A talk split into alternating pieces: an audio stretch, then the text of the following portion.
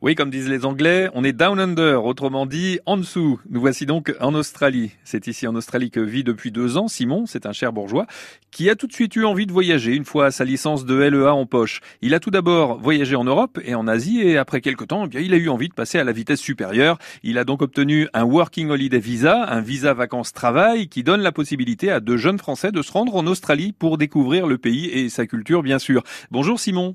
Bonjour Lionel. Alors ça fait deux ans maintenant que vous êtes en Australie. Pourquoi est-ce que vous avez choisi cette destination? Alors, l'Australie, c'est quand je voyageais en Asie, j'ai rencontré beaucoup de voyageurs qui, qui faisaient les allers-retours entre le continent australien et l'Asie et qui m'ont énormément recommandé le pays de, de façon à ce que c'est un pays où c'est très facile de faire de l'argent, c'est aussi occidentalisé. Donc, il y a un certain confort de vie qu'on peut avoir euh, similaire en Europe. On vit en Australie comme, euh, comme chez nous? Sur beaucoup de points, oui, je dirais. C'est des paysans, mais pas autant que d'aller dans un autre continent, bien qu'on soit à l'autre bout du monde. C'est un pays qui a été colonisé par les Anglais il y a de cela 200 ans, un peu plus de ça. Donc ça, la culture anglaise est très présente, qui est très proche de la culture européenne. J'aimerais que vous nous racontiez votre arrivée en Australie, quand vous êtes descendu de l'avion, tout simplement. Alors, je suis arrivé en Australie, bah justement, j'ai retrouvé un autre cher bourgeois, Flo, un de mes copains de lycée.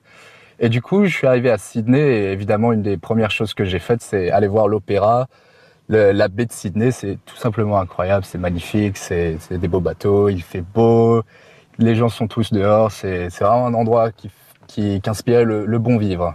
Je voudrais savoir ce qui vous a étonné au premier abord chez, chez les Australiens, parce qu'il y a quand même des choses qui ne sont pas des habitudes de vie, peut-être qui ne sont pas les mêmes que chez nous. Alors, ce qui m'a énormément, pas choqué, mais beaucoup surpris, c'est la multiculturalité en Australie.